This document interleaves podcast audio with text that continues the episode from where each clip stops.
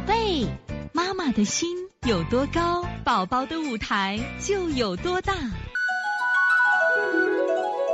现在是王老师在线坐诊时间。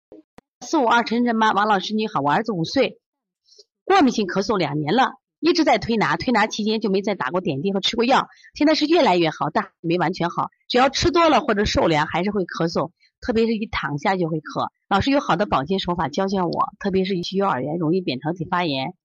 刚去幼儿园两天就发烧咳嗽了啊，是这样子啊。你看孩子一去幼儿园，先是考虑饮食问题，再一个呢，最近幼儿园天热。孩子多，空调要不要放？我想分享一下我们这个空调，我们是去年换了一个就大功率的空调啊。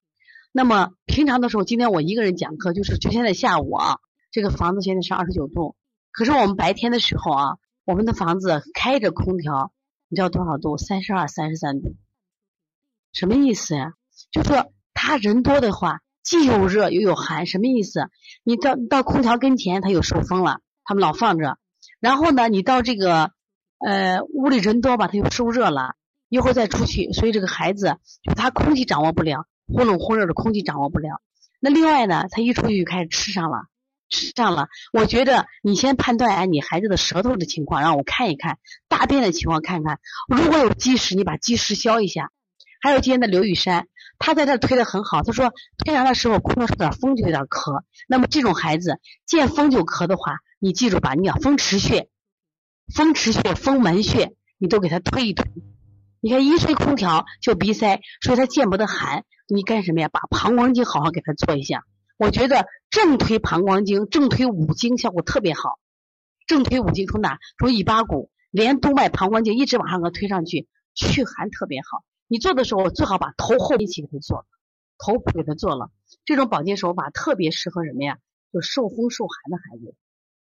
他就不咳嗽了，一躺下就咳，因为你不知道你有痰没？有的孩子是体味一变都咳，一般跟啥有关系？和咳。有的孩子是口水，你看你的孩子是痰还是口水？口水的话，我们找谁？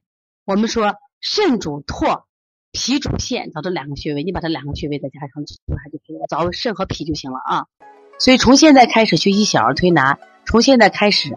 学习正确的育儿理念一点都不晚，也希望我们今天听课的妈妈能把我们所有的知识通过自己的学习，通过自己的分享，让更多的妈妈了解，走进邦尼康小儿推拿，走进邦尼康的课堂，让我们获得正确的育儿理念。